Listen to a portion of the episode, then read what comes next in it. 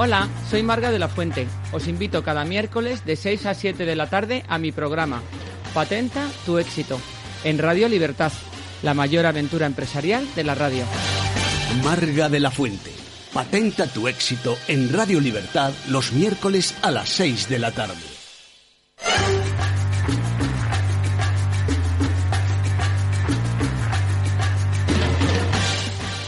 Buenas tardes, queridos oyentes. Soy Marga de la Fuente y os doy la bienvenida, como cada miércoles, a esta aventura, a esta inspiradora aventura que son todos los programas de Patenta tu éxito y la propia vida, ¿no? Porque no hay mayor aventura que vivir y disfrutar todo lo que tenemos alrededor.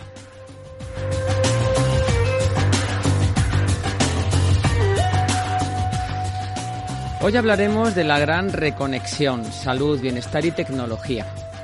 Y muchos de vosotros se preguntarán, ¿qué es eso de la reconexión? Cosa suena así un poco rara, ¿no? Suena como tecnológico, no sabemos a qué nos referimos. Bueno, pues yo diré que es un procedimiento de sanación que se aplica a una persona que necesita curarse a todos los niveles, físico, mental, emocional o espiritual. Es una terapia que te ayuda a conectarte con la plenitud del universo, con tu yo interior a través de eh, bueno a través de muchas cosas energía luz información y muchas personas que están ahí para ayudarnos. Pues de eso hasta tarde. Y bueno nada mejor que los magníficos invitados que nos van a acompañar y que en un segundito los voy a presentar.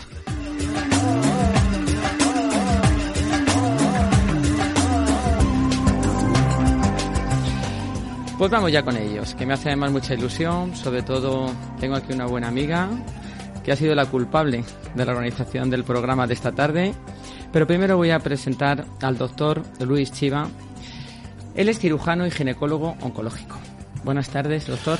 Buenas tardes, Marga. Placer estar aquí con vosotros. Pues aquí es su casa. y estoy muy feliz y muy agradecida de que esté aquí con nosotros. El placer esta es tarde. mío, el placer es mío. Yesa de la Morera, esta amiga que además, eh, pues oye, me tuvo la confianza, ¿no? De, de depositar en mí, pues eh, al principio de este maravilloso proyecto, que ahora lo contaremos. Ella es la fundadora y CEO de You Are the Hero. Eh, una mujer, pues estupenda, como todos los que están aquí esta tarde conmigo. Buenas tardes, Yesa. Buenas tardes, Marga. Buenas tardes a todos. Muchas gracias por tenernos Bueno, aquí hoy. Pues muy feliz de tenerte aquí, ya te lo dije, y que estaba deseando, deseando que vinieras. Carmen Cid, ella es Naru, Naru, Narurópata. Narurópata. Eso me suena un poco raro, fíjate. He pensado, he escrito la R mal, pero no. Narurópata y terapeuta de bienestar. Poco difícil la palabra esta, los que estamos un poco fuera de ese mundo. Es naturopatía. Naturopatía, Eh, sí, sí, sí, sí. Pensaba que la R esa sobraba, que era una P o algo así. Pues Carmen, eh, pues muchas gracias, bienvenida al programa Un placer, un ¿Eh? placer estar aquí acompañándonos. y deseando escucharos a todos. Pues nos vamos ya con este interesante e inspirador que va a ayudar a mucha gente el programa.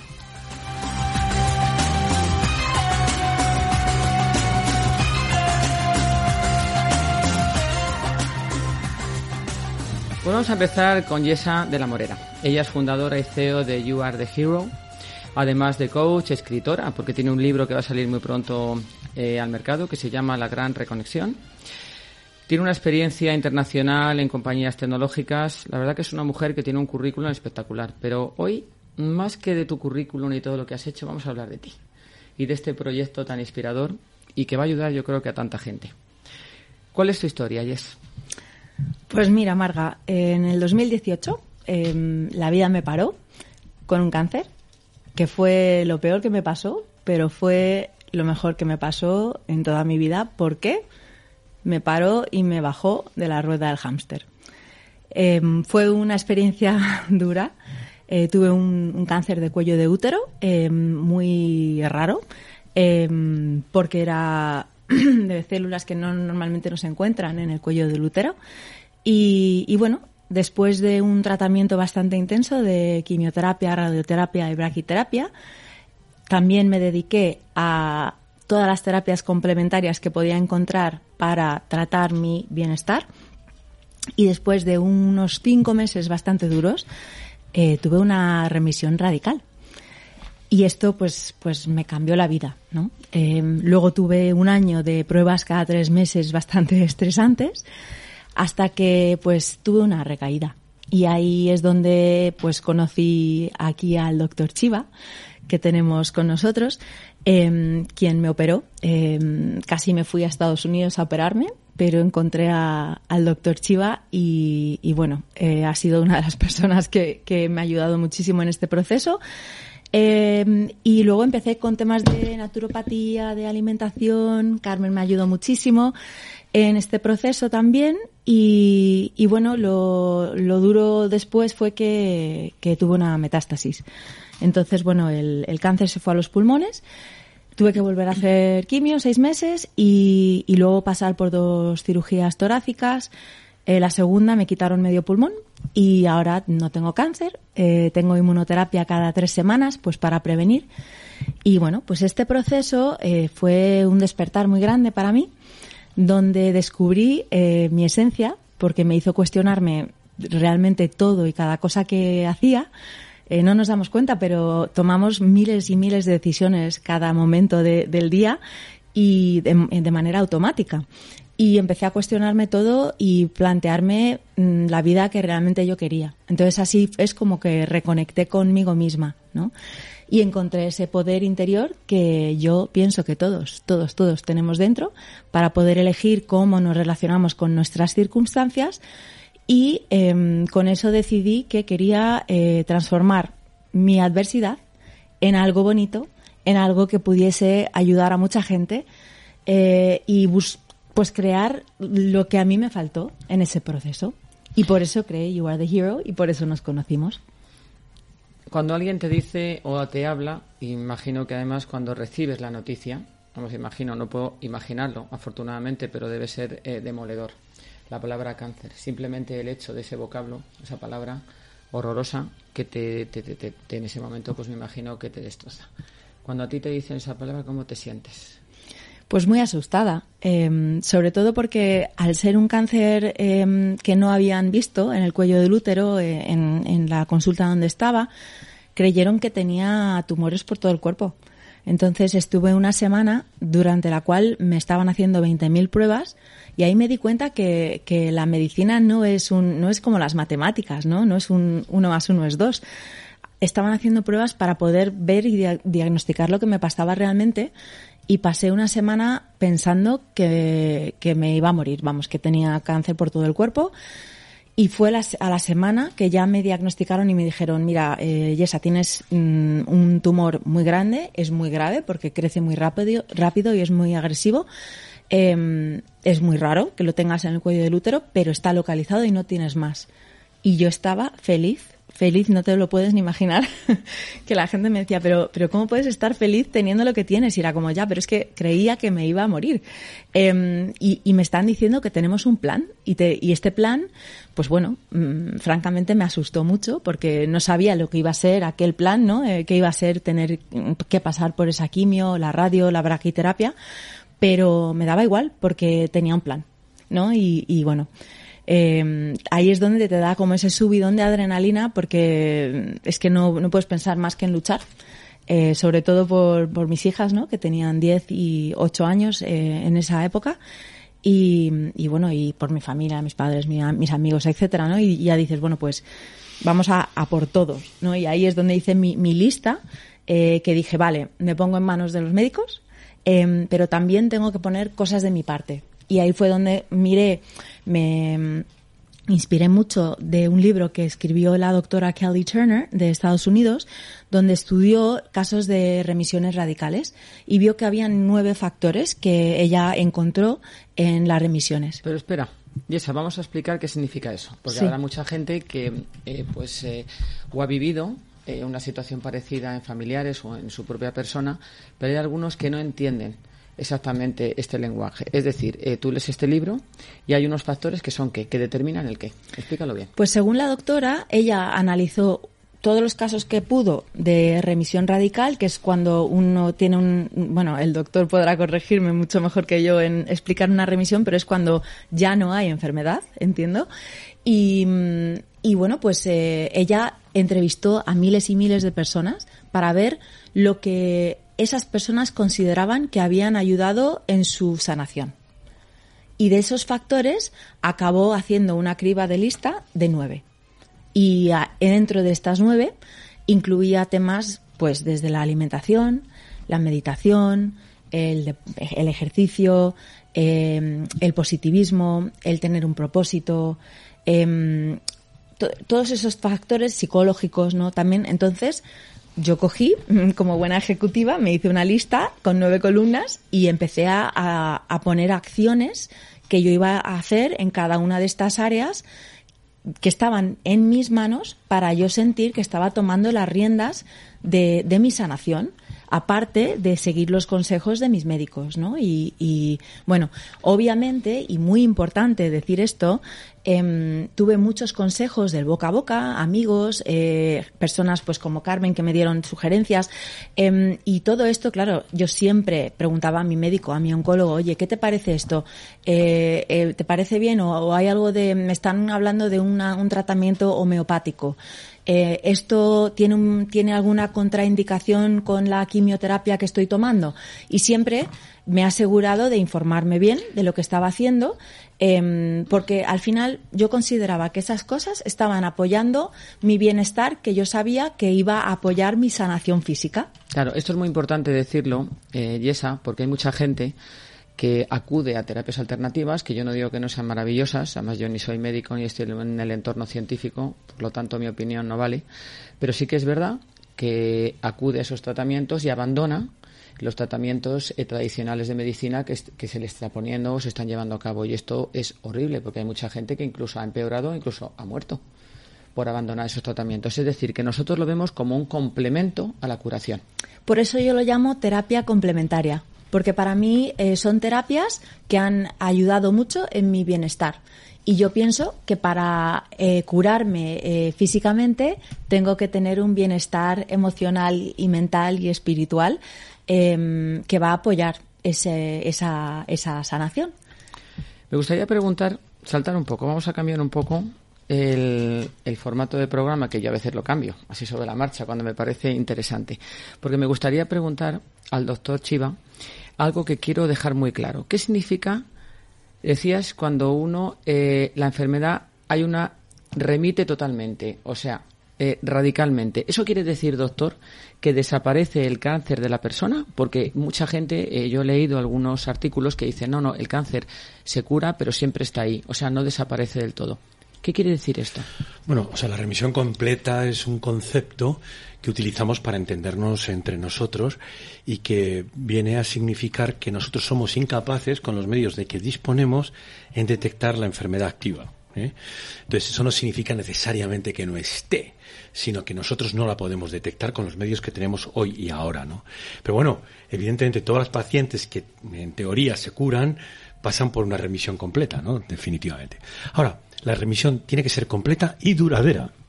Y ahí viene lo que se llama el intervalo libre de enfermedad, ¿no?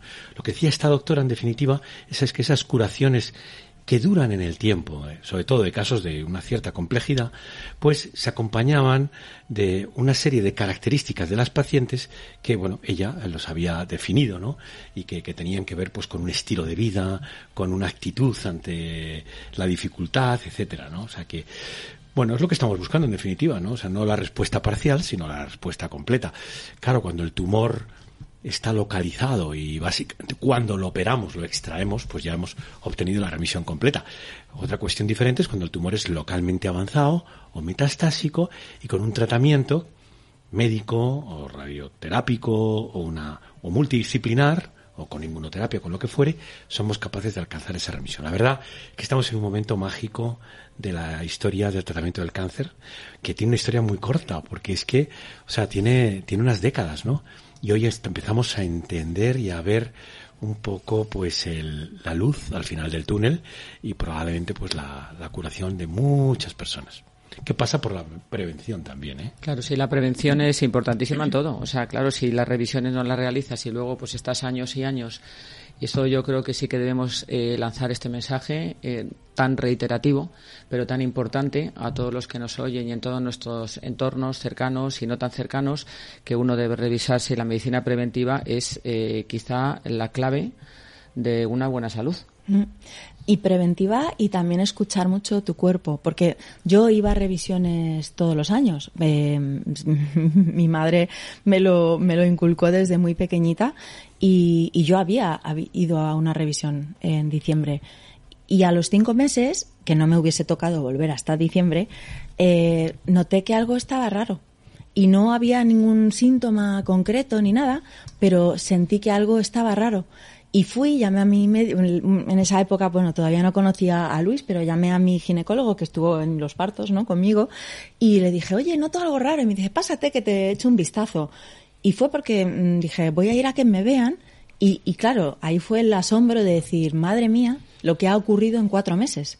Que si tú no llegas a tener ese sentimiento o esa intuición de decir algo no va bien, eh, igual no estás aquí para contarlo, ¿no? Sí, escuchar un poco a tu cuerpo. Y tú te conoces muy bien, ¿no? Todos nos conocemos muy bien. Y cuando algo dentro de nosotros no funciona demasiado, me puede ser pues por causa de la vida que llevamos, ¿no? Que tú también decías esta, eh, como decías, del háster, La rueda del háster, que también pues todos estamos en esta dinámica que nunca tenemos tiempo, que siempre vamos un poco acelerados, que llevamos un nivel de vida eh, pues eh, muy quizá por, por encima de lo que deberíamos hacer, deberíamos tener más tiempo para nosotros, pero ahí estamos, ¿no? Y parar, a veces la vida nos para. Sí, nos para y nos regala ese parón. Porque para mí es un regalo.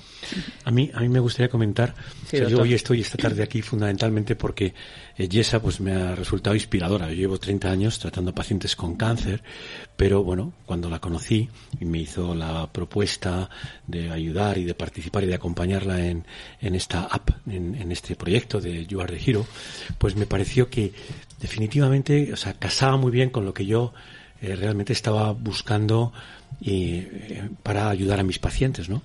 Que es, o sea, esto es quizá uno de los, unas ideas que me ha encantado que la subraye, que es cuando lo de la rueda del hámster y que te convierta, o sea, convertir esta situación tan dramática que es el diagnóstico de cáncer, yo también lo he sufrido hace años, en una oportunidad. Una oportunidad, o sea, es de pronto la oportunidad para ser más feliz. Entonces esto es muy difícil de entender si no lo has vivido, pero es una oportunidad que tienes, o sea que, o sea, cómo puedo convertir ¿no? esta situación tan dramática de pérdida de felicidad, de pérdida de bienestar, de incertidumbre, en algo que la voy, lo voy a aprovechar, ¿no? Yo creo que un poco la aplicación va de esto, ¿no? En gran Totalmente, parte, ¿no? Entonces esa vuelta que le damos a la, a toda esta circunstancia es también básico en el tratamiento empático y en la en el acompañamiento a las pacientes con, con esta con esta enfermedad, ¿verdad? Total. Lo que pasa es que es difícil, doctor, entender esto, ¿no? Una oportunidad, yo quizás lo resumiría, yo he hecho mi resumen, ¿no? Una oportunidad de ser feliz y de aprovechar el tiempo extra que nos ha dado la vida, ¿no? Porque en el fondo cuando te sucede algo así, pues yo creo que te cambian mucho los esquemas y muchas y te cambian mucho las referencias y es como eh, pues eh, un tiempo de felicidad añadido, ¿no? Donde quizás aprecias más lo que Exacto, tienes. porque o sea, mucha gente vivimos como si la vida fuera eterna y es una vida, la vida es corta. Y la vida se pasa como el agua entre las manos, ¿no? Entonces, cuando nos han dado un toque y nos han dicho, oye, mira, entonces de pronto, o sea, la gran pregunta que surge aquí es, ¿qué es lo importante? Entonces, esa, ¿quién se hace esa pregunta en la actualidad? Es decir, en el mundo en que muy poca gente, ¿no? Entonces, quizá nosotros tenemos un poco de nuestra misión, decir, oye, ¿qué es lo, o sea, piensa que es lo importante? Porque te lo estás perdiendo. que es lo importante para ti, ¿no? Porque Claro. a mí lo que me pasó fue que es que empecé a mirar las cosas que yo hacía y, y a, a lo que me dedicaba, em, mis comportamientos, eh, yo qué sé, las personas con las que pasaba mi tiempo, en qué gastaba mi dinero, o sea, todo. Y, y decía, a ver, ¿esto está alineado con realmente lo que yo valoro, lo que más valoro? Y en algunas cosas me encontré que no lo estaba. Y ahí pues me tocó hacer una- cambios eh, y decir voy a alinearme con eso y eso es donde te alineas con tu esencia y eso es donde realmente te alineas con tu felicidad mayor, ¿no? Porque vives en eso y para mí el criterio más grande, que se lo digo siempre a, todo quien me pregunta, es como, ¿esto me va a hacer feliz? Y, y si me va a hacer feliz, adelante y a tope, porque, porque hago todo a tope, pero, pero si ese criterio no, no se cumple, pues la respuesta es no, muchas gracias y, y seguimos adelante, ¿no? Pero que no nos paramos generalmente a pensar eso y vivimos, como dice el doctor, totalmente mm, sin, sin parar a pensar y muchos arrastramos. Yo, yo pienso a veces, digo, madre mía, si me hubiese pasado esto 10 años antes, ¿cómo hubiese cambiado mi vida? Y por eso también nace, bueno, en You Are the Hero, a futuro me gustaría, en un horizonte dos o tres, em, enfocarme en, en la juventud, en la gente más joven, para que ellos tengan este, este despertar mucho antes que yo lo tuve. Y sin haber padecido a lo mejor una enfermedad. Efectivamente. Que esa es la idea, ¿no? No hace falta, digamos, pasar por este momento tan duro de la vida que a, pues al doctor. porque, si me permitís. Sí, Carmen, adelante. ella ha comentado que había que escuchar al cuerpo, pero yo creo que también hay que escuchar al espíritu. Porque eh, esto que ella ha dicho ahora mismo, que a mí me parece súper importante, es que eh, me pregunté en qué estaba em, invirtiendo mi tiempo, mi dinero, mis ratos libres, en qué estaba trabajando. Mi trabajo eh, mejoraba mi vida y la de la gente que me rodea. Entonces, todo esto es importante que, que, que lo hagamos consciente. Y esto viene de un conocerse a sí mismo, de un hacerse preguntas que a veces son incómodas. Es, sí, a lo mejor estoy ganando mucho dinero, pero ¿realmente me está haciendo feliz lo que tengo? ¿Por qué no invierto más tiempo en, en lo que soy? ¿No? Es, es, es algo que, que o sea, ¿cuál es mi esencia? ¿Qué es lo que me hace feliz realmente? No, no tanto el tener, sino el ser. Sí, lo pasa, Carmen, Carmen Cid, eso no es tan fácil. No, no, claro. No es tan fácil, es complicado y sobre todo si no tienes a lo mejor una situación donde la vida te pega un buen palo y te para en seco, ¿no? El pararnos, el tener esa capacidad de análisis y de decir, un momento, voy a parar, pero voy a parar no 24 horas, un ratito que me voy a poner a estar en casa, sino voy a parar de verdad y voy a cuestionarme qué es lo que quiero, qué es lo que tengo y qué, a dónde quiero ir y si realmente lo que tengo me satisface. Estamos metidos en una vorágine de cosas, sí, en una, en una, cantidad, en una especie de selva, ¿no? Que tiene su atractivo, pues la selva es bonita también. Entonces también la selva nos despista, porque hay cosas bonitas que nos atraen, el nivel de vida, los amigos. Luego al final la realidad es que no tenemos tiempo de nada, ni de ver a los amigos que queremos, ni casi de ver a la familia, vamos acelerados. Quizá pues esa escuchar al espíritu, escuchar lo que realmente nosotros queremos, tiene que pasarte algo que te pare, porque tú a lo mejor pararte tú solo no es tan fácil. Y, Ahí viene la prevención. Mm. Y, también iba a decir que por eso nace You Are the Hero. Cuéntanos, ¿con qué propósito? Realmente, a ver, es que descubrí que hay una forma de, de ser catalizador de esa transformación sin pasar algo así. Y esa forma es estar expuesto a la transformación de otros. Entonces, ¿qué pasó? Que cuando tuve esta experiencia, después empecé, pues yo, daba ponencias regularmente en eventos eh, de la industria donde estaba, en el sector de, viajes tecnológicos. Y hice una ponencia, em, pues donde empecé con mi historia mm, muy, muy ligeramente tocándola, pero diciendo, mira, yo he pasado por una disrupción muy grande en mi vida que me ha enseñado, que, que me ha dado la licencia a preguntarme cosas que antes no me permitía preguntarme, a, cuestionar cosas, a, volver a mi esencia y, creo que eso es lo que nos puede traer cualquier disrupción. Y yo hacía la analogía para, para, para lo que estábamos viviendo nosotros en, en ese momento en, mi empresa. Y lo que me di cuenta, que fue lo más sorprendente de todo, es que después de la ponencia, que, que gustó muchísimo, eh, bueno, dijeron que gustó muchísimo, es que la gente me empezó a decir, madre mía, o sea, me ha, me ha tocado lo que has dicho de tu transformación, me ha hecho ver que yo también puedo hacer eso. Y ahí fue donde surgió la idea, porque ahí empecé a pensar, madre, pues si, si, si oír de mi transformación les puede hacer a los demás replantearse su propia vida, ¿por qué no eh, recopilamos más historias de transformaciones de otros Em, pues para que, para que los demás los lean y vean que ellos también pueden. Y entonces, pues ¿cómo empezó? Pues empezó como un, un blog. Y ahí fue donde tú y yo nos conocimos y dije, bueno, pues a ver, monté un blog, conté yo mi historia, porque dije, a ver, tengo que liderar siendo yo la primera que cuenta su historia y es vulnerable. Eh, mucha gente no cuenta sus historias porque por estigmas, por miedos a lo que piensen los demás, pues cogí, lo publiqué y me acuerdo ese momento de vértigo de decir, voy a publicar esto en el Internet y lo va a leer todo el mundo. Y, invité a la gente a que publicasen también. Y lo que era muy importante es que hice una guía de storytelling para que, para que cuando escribiesen su historia, lo escribiesen con un enfoque especial. yo no, no buscaba las historias de mm, todas las eh, los horrores que he vivido, etcétera. No. La primera parte sí, esto es lo que me ha pasado, pero en la gran parte de la historia, ¿cuál es? Es qué es lo que me ha ayudado a superar esto, cómo lo he hecho, cuáles son las herramientas que más me han ayudado, qué profesionales de salud y bienestar han sido críticos en mi proceso y unas palabras de aliento y esperanza para, para los que te leen. Y esas eran las instrucciones.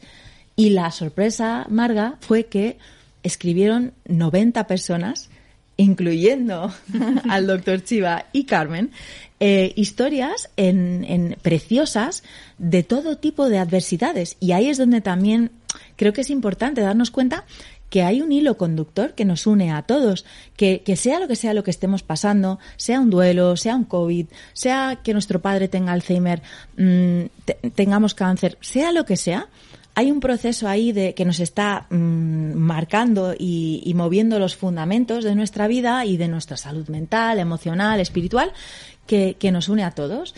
Y por qué no compartir la nuestra para ayudar al de al lado, ¿no? Y, y, así nace, ¿no? Eh, y luego, bueno, se transforma, porque ya digo, vale, ahora falta algo, ¿qué falta? Pues como en el boca a boca, cuando tu amiga o tu amigo te dice, oye, ¿por qué no? Mm, yo sufro migrañas, yo fui a ese terapeuta y me ayudó mucho eh, con temas de, me hizo hipnosis y me ayudó mucho, pues dije, pues, pues voy a probar eso yo también yo tengo cáncer, ella migrañas, pero voy a probar eso. Pues ese boca a boca que viene de personas de confianza, pues yo lo que quería era crear como eso, pero a lo bestia, a lo grande, a lo, a lo mundial, para, para, para hacer nuestro mundo pues unirnos todos ¿no? de nuevo, ¿no? Porque ahí está la gran reconexión. Creo que estamos desconectados de nuestra esencia, de, de, de nuestra, nuestro poder interior, nuestro héroe interior que tenemos todos y de la humanidad y vivimos una vida como si, como si estuviésemos solos, cuando, sin embargo, estamos todos rodeados de otras almas que son como nosotros y que venimos todos del mismo sitio, ¿no? Y pues bueno, eh, digamos que compartiendo nuestras historias podemos ayudar al de al lado eh, a encontrar su camino y a encontrar ese poder que tiene dentro y, bueno, pues eh, generar cambios importantes en su vida, ser más felices y crear entre todos un mundo pues, pues más feliz. Pues muy bonito. y verdaderamente inspirador y real, y real, porque hay cosas que son inspiradoras, pero luego de, de llevados a la práctica, a la realidad, no tienen tanto, ¿no? Entonces lo que tienen que ser es prácticas también. Vamos a hacer aquí un cambiecito. Doctor Chiva, ¿y usted por qué se dedica al mundo de la medicina y sobre todo a una especialidad tan dura como es la oncología? Bueno, o sea, yo en esencia soy ginecólogo, eh, entonces pues eh, tengo el, la inmensa fortuna de, cuidar de la mujer, ¿no? De la salud de la mujer en todos sus ámbitos y, eh, he trabajado en todas las áreas, ¿no? Pero en el año, hace ya pues, 30 años, me, formé en Estados Unidos en cáncer ginecológico y es a lo que me dedico. Estoy muy involucrado en, en el tratamiento del cáncer de la mujer, fundamentalmente cáncer de ovario, cáncer de cervix, cáncer de útero, cáncer de vulva, también cáncer de mama, pero le dedico menos eh, espacio a este tema. Y eh, bueno, pues realmente, eh, fíjate que he hecho fertilidad, he hecho obstetricia, he atendido partos, ¿no? He hecho prevención y me encanta eh, poder estar al lado de las mujeres con este problema porque bueno pues pues eh, bueno creo que puedo ayudar o sea puedo en, primero porque yo he tenido también yo hace 14 años tuve una leucemia aguda mieloblástica en un contexto también complejo de en el que mm, eh, también me tuve que someter a un trasplante de médula ósea tuve una recaída también tuve también una remisión completa después de un trasplante halogénico de hermano. Y claro también me profundicé en el mundo de ese espacio interior que tenemos de adversidad, de cómo superarlo, etcétera. Y bueno, pues me, he hecho muchos planteamientos personales de. Entonces me parece que cuando tú te enfrentas a una mujer que le tienes que decir que tiene un tumor o que tiene un cáncer, wow, esto, o sea, el tema de la comunicación, del acompañamiento, de la empatía, de la compasión, es fundamental, ¿no? Porque, porque, o sea, todo el mundo más o menos pasamos por las famosas fases de shock, de negación, de pánico y finalmente de aceptación, ¿verdad? Y, y, bueno, pues eh, eh, hay que estar ahí, hay que estar ahí, hay que, hay que dar, eh, ayudar con optimismo, con realismo, pero también Claro, cambia mucho cuando hay una cuestión que comenta Yesa también, que es el tema de la... O sea, las, las mujeres o mis pacientes no son un tumor, sino es un ser humano que está sufriendo. Y además muchas veces no le importa tanto el tumor, lo que más le importa es que su marido estaba sin trabajo y ahora esto le va, o un hijo que encima tenía un problema o lo que fuere. O sea, ¿qué es lo que está, qué es lo que le preocupa? O sea, y esto es una de las cosas más bonitas es ver holísticamente al ser humano, que es va, es una persona que tiene unas preocupaciones y ser capaz de que esas tu uh, disclosure, que es que revele sus, sus preocupaciones, que las ponga encima de la mesa y que cómo puedes tú ayudar a solventar también esas preocupaciones, ¿no? Y a partir de ahí decir, bueno, mira, yo creo que te puedo ayudar. Tenemos esto, tenemos lo otro, pero sobre todo te puedo ayudar a convertir esta situación que es tan dura en algo, en una oportunidad. Yo lo repito hasta la saciedad porque lo he vivido y de pronto vamos a convertir esto en que vayas a disfrutar en cada instante de algo que tú antes no lo hacías, ¿no?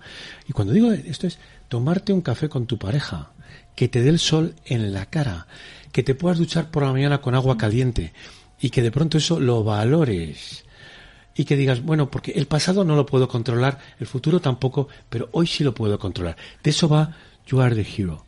¿No? De que te des cuenta de eso. Es que esto es básico para encontrar ese espacio de libertad interior donde podemos superar la adversidad. La verdad que es precioso, pero vuelvo a decir, es, eh, bueno, me lo estáis transmitiendo a mí, particularmente a todos nuestros oyentes, seguro que igual, y a los que nos van a escuchar después, también se sentirán como me siento yo ahora, ¿no? Muy conmovida por todo lo que me estáis eh, diciendo y muy sensible, ¿no? Hacia algo que para mí ya lo era.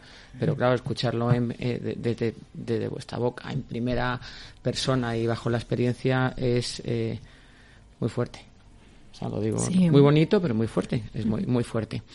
Pero doctor, hoy en día la medicina eh, se tiende ¿no? a esa humanización, se tiende a que el médico se esté más cercano con el paciente, que le dedique más tiempo, pero es muy difícil en un sistema sanitario como el que tenemos ahora mismo, donde hay muy poco tiempo para dedicar al paciente. Es obvio ¿no? que probablemente doctores como usted pues tampoco hay tantos y que se lo tomen de esta manera tan personal y queriendo ayudar tanto al paciente, pues no hay tantos profesionales que lo hagan y a lo mejor a algunos de ellos les gustaría, pero porque también están metidos en esta jungla, en esta selva, que les, eh, les come un poco el día a día, no lo pueden hacer, no es que no quieran. ¿Cómo lo ve usted? ¿Cómo ve usted la situación actual de la medicina? primero hay que ser optimista porque la situación médica, con todas las limitaciones que tenemos en, en, el mundo, pero concretamente en España, concretamente en Madrid, a pesar de todo y que ahora está todo el mundo enfadado, ¿no? Pero pues es una situación bastante buena, es excelente. Yo, que tengo la inmensa fortuna de ir cada año a Kinshasa, Congo, que tenemos ahí un programa de diagnóstico precoz en cáncer de cuello, donde mueren 20.000 mujeres de parto, donde cáncer de cuello es igual a muerte. Bueno, pues aquí con todas nuestras listas de espera y tal. Esto. Ahora, yo lo que le digo a los estudiantes es, mira, yo no sé cuánto tiempo vas a tener para la paciente que va a entrar ahora mismo. Puede ser mucho, puede ser poco. Pero es el tiempo que tienes, puedes impactar y se puede impactar de muchos modos. Uno es con el lenguaje corporal. Tú puedes estar mirando el ordenador o hacer, ¿no? Contacto visual. Te puedes levantar y dar la mano. La mano sigue siendo una de las herramientas, a ti que estás trabajando en innovación, ¿no? Pues sigue siendo una de las grandes herramientas curativas, ¿no? Eh, somos chamanes, tenemos que atraer la enfermedad. Entonces tú fíjate la actitud tú de levantarte, eh, tú vas a tener cinco minutos, a lo mejor en un ambulatorio, porque tienes una lista infinita. Levantarte, darle la mano, sonreír, mirar a los ojos, sentarla. Mira, tengo poco tiempo, pero te lo voy a dedicar, ¿no?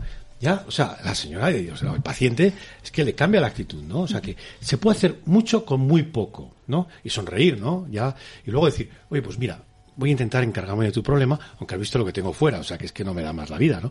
Bueno, ya si más tienes más tiempo, pues ya entras en muchas más cuestiones, pero sobre todo, es evitar lo que se llaman los comportamientos bloqueantes. Porque eso, primero, nosotros muchas veces los médicos no nos han enseñado a comunicar, a dar malas noticias. Entonces, claro, también genera mucha frustración cuando eres incapaz de hacerlo. Pero el problema es cuando de pronto la paciente quiere comentar algo más y tú dices, eso no me interesa. Yo quiero, ¿sabes? ¿No? Como decíamos, cuando yo estaba en La Paz, había tantos partos en los años 80 que cuando entraba la paciente solo se le preguntaban tres cosas, porque no daba tiempo, había 100 partos al día. ¿Tiene usted manchas en el pulmón, azúcar en la sangre o enfermedad que se herede o pegue? No, pues pase para adentro. La siguiente. Claro, claro, claro, no, hacías el té rápido, el té rápido. La amnesis, ¿no? Que tienes la cosa... No, puede- bueno, pues puedes tener más tiempo, pero siempre puedes impactar. Y siempre puedes, puedes tener la sensación, la paciente puede tener la o el paciente, la sensación de que te estás haciendo cargo. You are taking care of, ¿no? Eso es lo que pienso.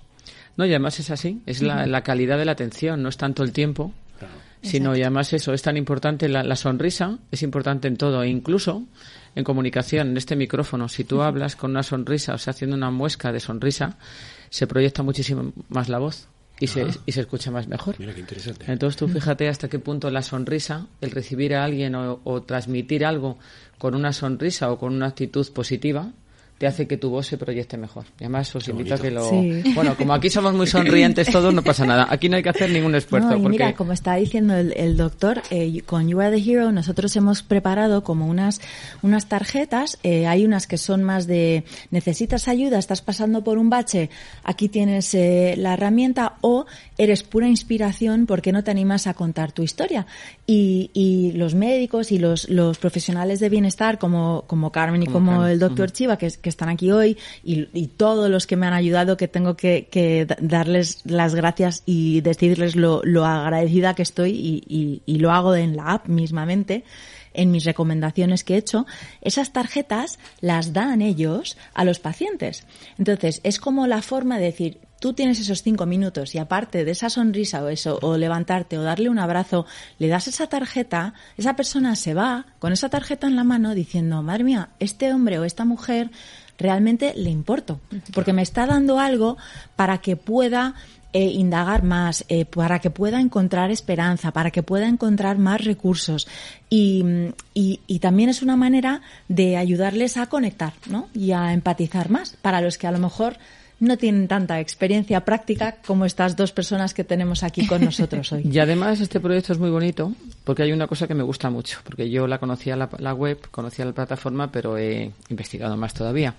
Y es que no solamente conecta a los profesionales de la salud, a esas eh, experiencias o historias eh, que cuentan lo vivido, sino que también integra a la familia y a otros elementos o otros individuos que están dentro de la ecuación. Porque, claro, no nos olvidemos que eh, el, el padecer eh, esta lacra tan horrible de este siglo como es el cáncer no solamente afecta a la persona que, que se hunde, pues como decía el doctor, pues pasa por todos esos estados de negación, de aceptación, de pena, de miedo, pues me imagino que es una montaña rusa, emocional y física, sino que además también los familiares y la gente que tienes alrededor eh, lo sufre tremendamente. ¿Qué opina, doctor Chiva?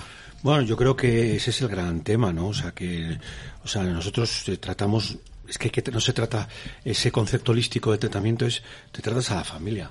O sea, y además eh, eh, tienes que comunicar muy bien con la familia para poder realmente, o sea, cómo, cómo eh, lleva la familia la enfermedad o la gente que acompaña a la paciente tiene una influencia tremenda en este asunto, con lo cual, cómo también manejar la información, que también ha habido mucho, me- desde casi hay la- el, el mítico miedo a la palabra, ¿no? Y legendario a la palabra cáncer. No le diga nada, tal, no le diga a la gente. O sea, fíjate la cantidad de gente que se muere a veces ya en urgencias, que se muere con tratamiento, que se muere en las UCIs con cáncer y que no sabe que se está muriendo. O sea, que es dramático. Nadie, no ha habido una conversación, no ha habido un cuidado paliativo previo. Eh, joder, yo creo que, a ver, la vida es muy corta, uno se tiene que también que preparar. Eso es una cuestión que tenemos que madurar. Eso es muy latino. En, en- en el mundo anglosajón es más, se comenta con más. Es verdad, pero aquí, más naturalidad, pero- quizá. sí, sí, pero aquí todavía hay una, hay una halo. ¿no? Secretismo, de- de sí, un secretismo, silencio, sí, un secretismo. Mm. Sí, sí, Llama- aunque, ay, perdona que No, te no, interrumpa, no. iba a decir, Dime. Marga, simplemente que, que aquí estamos hablando, estamos hablando del cáncer porque ese es, esa es la experiencia que yo he tenido, pero detrás de ese cáncer o de cualquier cosa física hay un tema de salud mental también muy gordo y cuando te empiezas a, a mirar y ves, hay, hay- ahora se está haciendo como un llamamiento más grande a esto, ¿no? Y empiezas a mirar estadísticas y lo hablaba con, con Carmen el Sí. otro día, ¿no? De, de cuánta gente hay que está padeciendo problemas de salud mental hoy en día. Bueno, Y- suicidios. Vamos a ir, no vamos a ir más lejos, los suicidios, las últimas estadísticas Bueno, de suicidios. Carmen, subido- ¿tú ah, tienes bueno, claro, algún dato sí. que comentar con nosotros, Carmen, sobre esto? Bueno, básicamente que hay un incremento de un 25% según las estadísticas oficiales en, en enfermedades como la depresión, la ansiedad, que, antes ya estaban, pero el, hecho de todo lo que nos ha pasado a nivel global, esto lo ha aumentado muchísimo más. Y no solo eso, es que, como decía antes el doctor, eh, la familia también lo padece.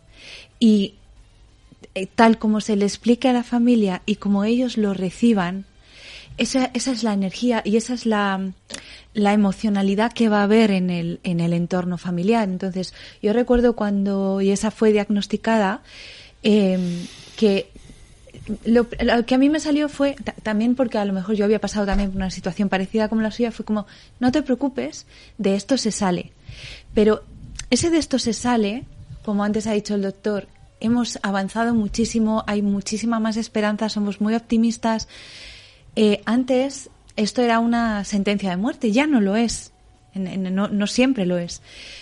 Y eso tiene que calar en la sociedad a nivel emocional y mental, porque cuando te dan ese diagnóstico tú no puedes pensar mi mujer se va a morir, mi madre se va a morir, mi hijo se va a morir. Lo que tienes que pensar es de aquí podemos salir.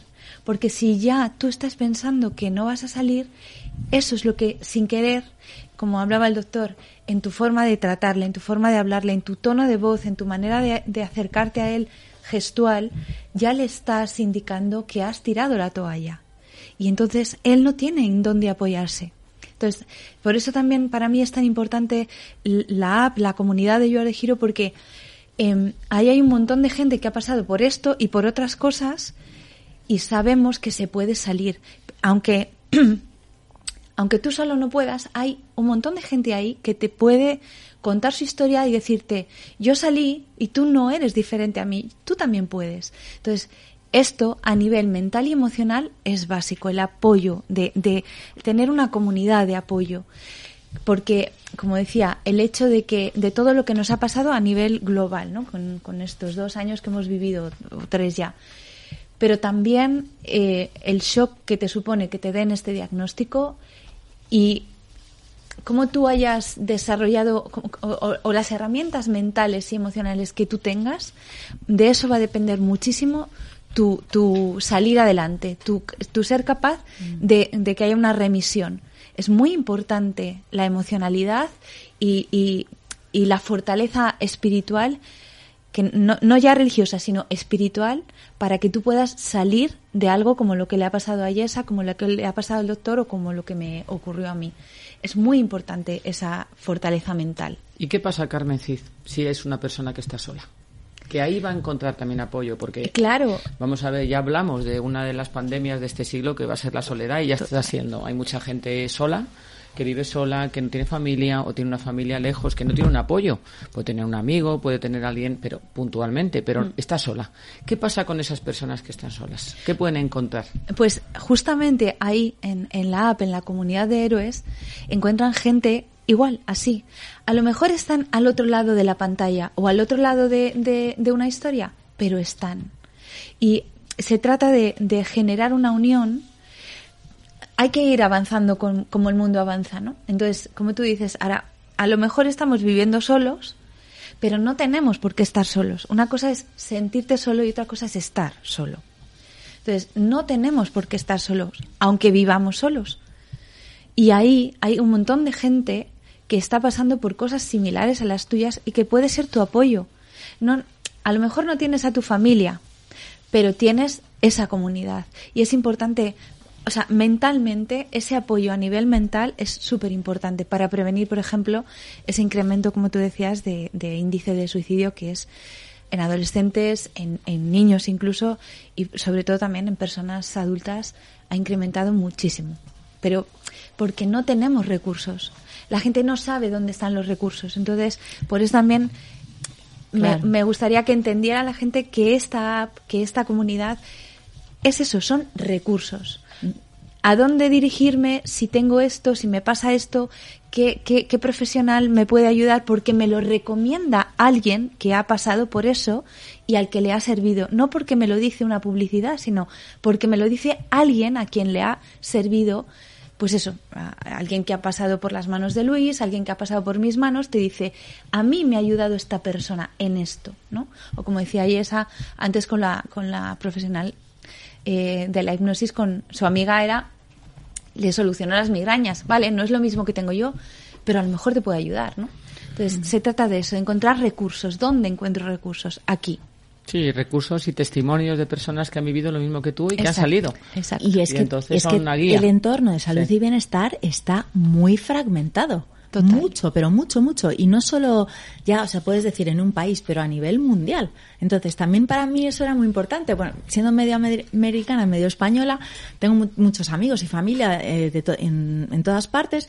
Y a mí, gente, pues de California, por ejemplo, pues me han contado cosas que me han ayudado. Y por eso también yo quería que esto fuera realmente una comunidad global, porque lo que quiero es quitarle la, la opacidad que hay, eh, que, se, que, que, tengamos, por ejemplo, imagínate la cantidad de información que vamos a tener demográfica a nivel agregada. Obviamente, esto es un entorno de confianza. Hemos hecho mm, todo lo que hay que hacer para protección de datos, etcétera, que es un trabajazo, oh. pero esto es un entorno de confianza hecho por, por, por personas sin publicidad, donde, donde no, lo, no es ni de terapias complementarias, ni de seguros médicos, ni de hospitales, o sea, está hecho para las personas, por las personas, y lo que, lo que buscamos es dar esa visibilidad eh, y aunque a lo mejor la persona lea una historia, una persona en California lea una historia de alguien de Kenia que le hable de, de tal terapia, pues va a encontrar un recurso o, o en su misma ciudad, porque esto se va a ir haciendo viral, porque según la gente va escribiendo recomendaciones, podrán recomendar a un profesional de salud y bienestar que se pueda apuntar a la comunidad y formar parte de ella. Pero ya va a saber la persona que esa, ese tratamiento existe. Entonces, es que la información es poder. Y al final lo que nos empodera es tener información para poder ver cómo, cómo nos sentimos con esa información y, evaluarla y decidir por dónde vamos a ir y con quién vamos a poner, dónde nos vamos a, dónde vamos a confiar, con quién vamos a poner nuestra salud, en, qué manos vamos a ponerlas.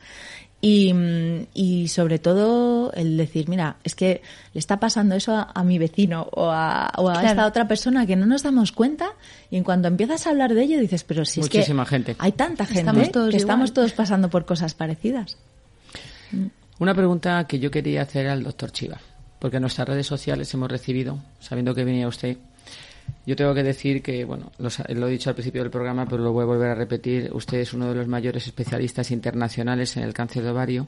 Actualmente es director del Departamento de Ginecología y Obstetricia de la Clínica Universidad de Navarra de Madrid y la verdad que el currículum y, la cantidad de cosas que ha hecho en el mundo médico pues son impresionantes. Entonces, pues claro, nuestros seguidores tenían que aprovechar para lanzar una pregunta un poco recurrente que yo le voy a hacer a usted, doctor.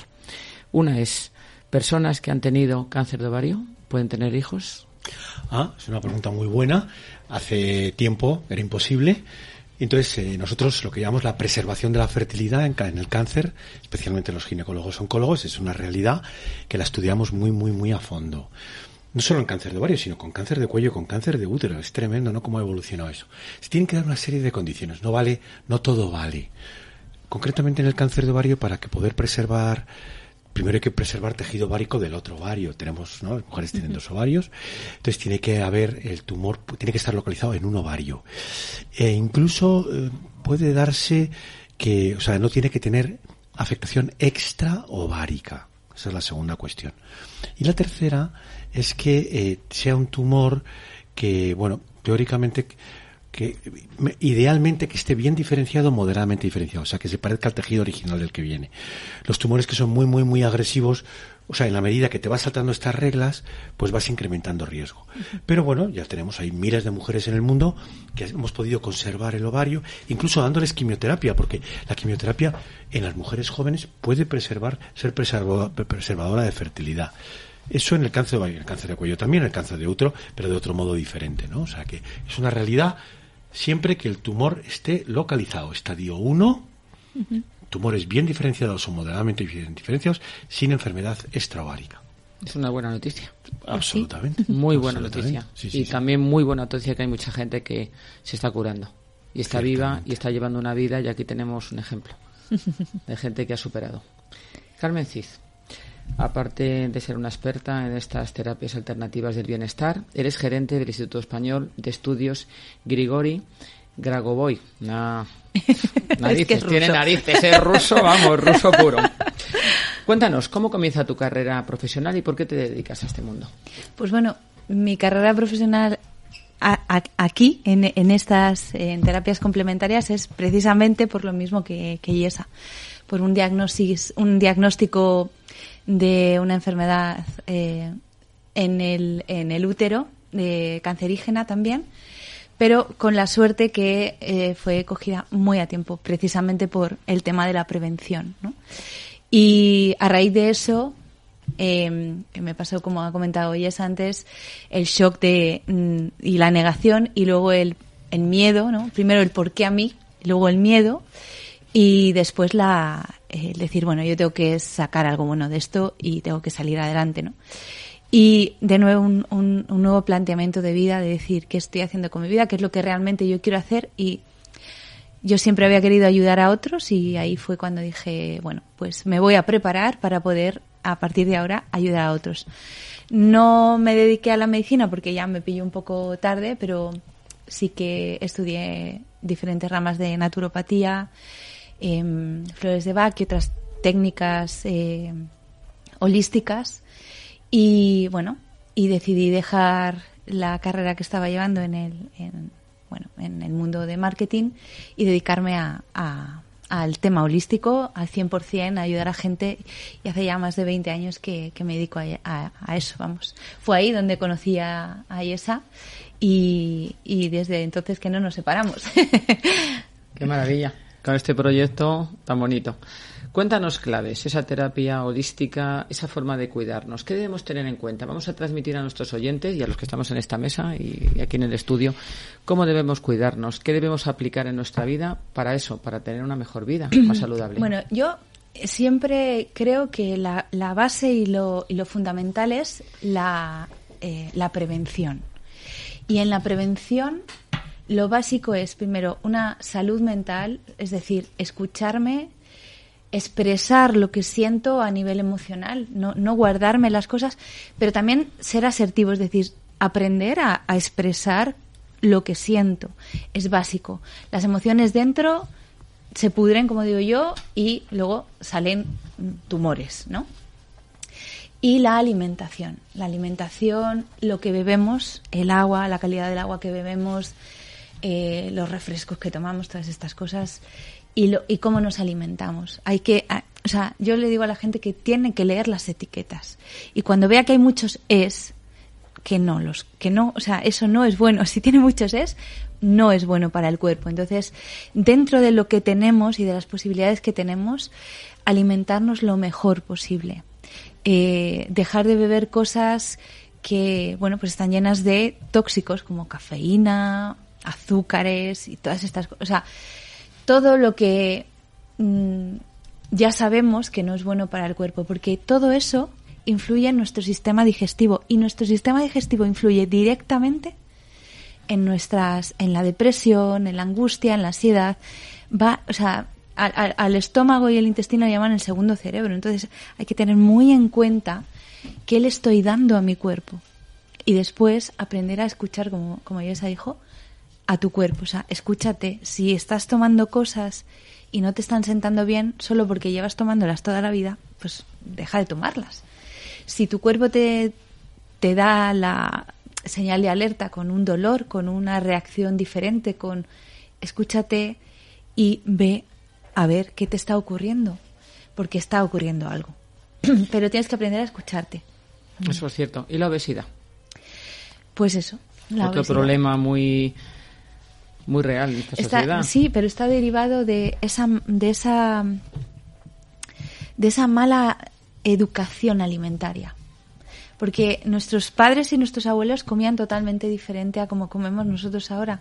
Deberíamos volver un poquito a las raíces de nuestra, esa famosa dieta mediterránea que es tan, tan famosa, pero que tampoco Y llevamos tan a cabo. rica, y tan rica, vamos Sí. a decirlo todo, porque Sí. es muy rica esa dieta pero si, mediterránea. pero si te paras a Sí. pensar ahora mismo en el... En, te- tú te vas al pasillo de, de alimentación infantil ahora mismo y ves de todo menos, menos cosas ricas eh, de, de alimentación mediterránea. Entonces, realmente tenemos que entender que la alimentación va intrínsecamente ligada a, nuestro, a nuestra eh, salud mental. Sí. Es muy importante. Eres lo que comes, ¿no? Eres lo que La comes. famosa frase.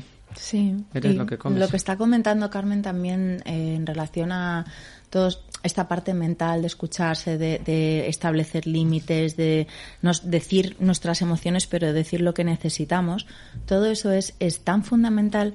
Llega un momento donde, donde estamos, eh, digamos que practicando una serie de cosas de autoevaluar eso, no podemos dejar de hacerlo.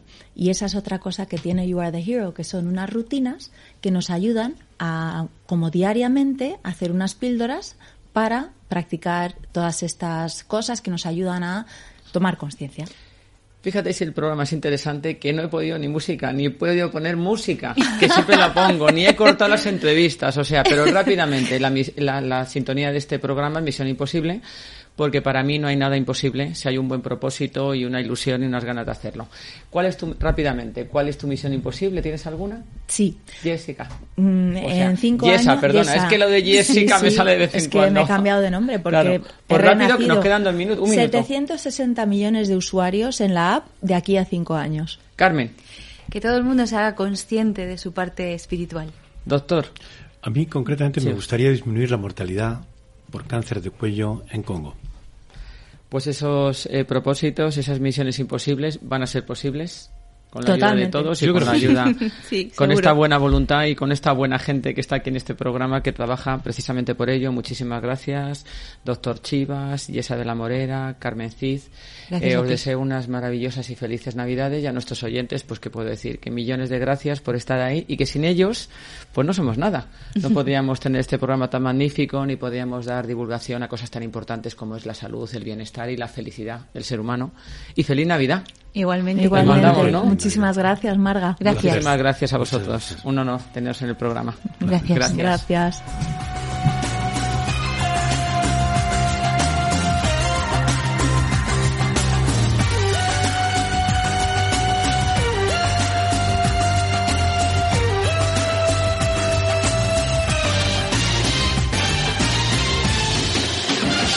Vive la magia de la Navidad en Radio Libertad.